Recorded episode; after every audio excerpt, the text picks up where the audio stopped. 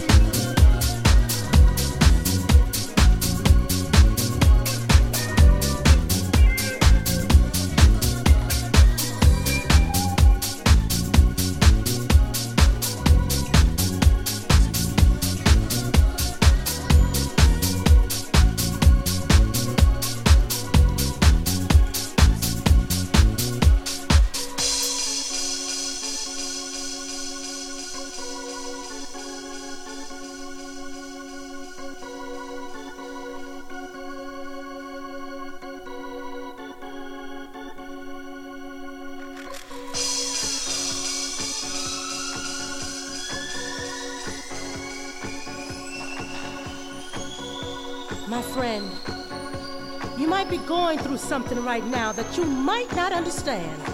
But don't you worry. What I have to say can bring a change in your life. You see, no weapon formed against you can prosper.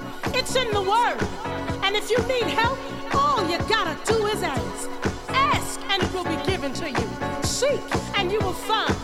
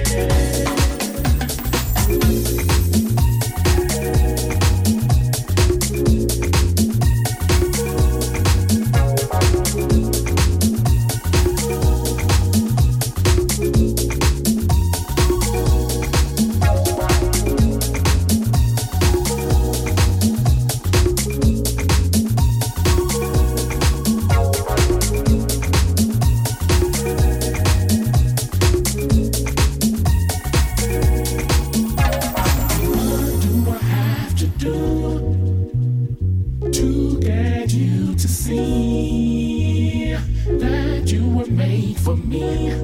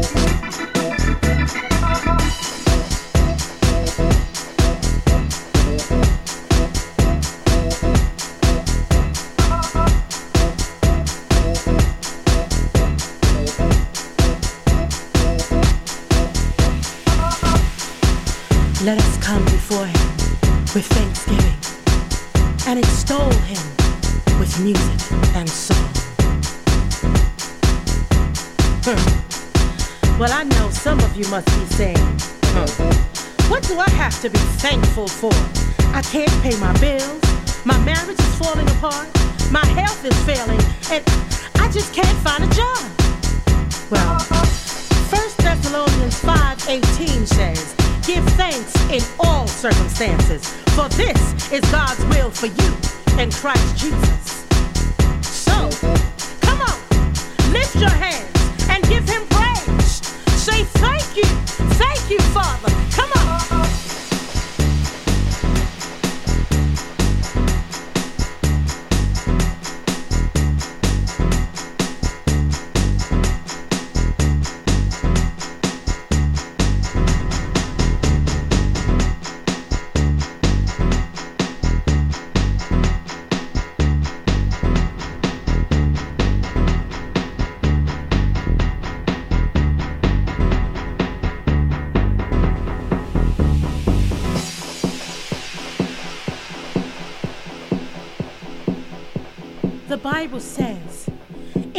gates with thanksgiving and into his courts with praise. Give thanks to him and praise his name. You know, when the praises go up, the blessings come down. So, what I want you to do right now, wherever you are, just begin to give God a glorious, a wonderful praise and thank Him for what He's done for you, for what He's about to do, and what He's going to do in your life. Because when you begin to give God the praise, it pleases the Lord, and He'll begin to do a new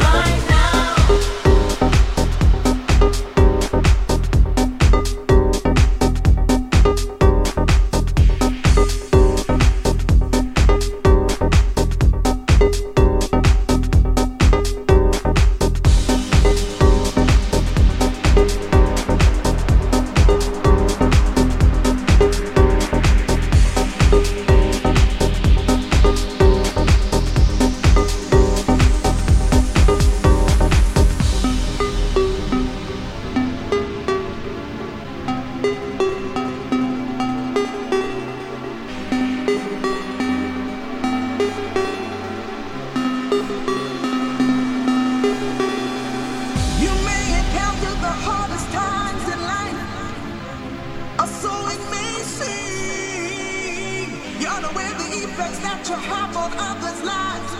Yes, by following your dreams. So just keep on pushing and holding up the light. You're never alone. Keep pressing on with all your might. Don't give up the fight. You're almost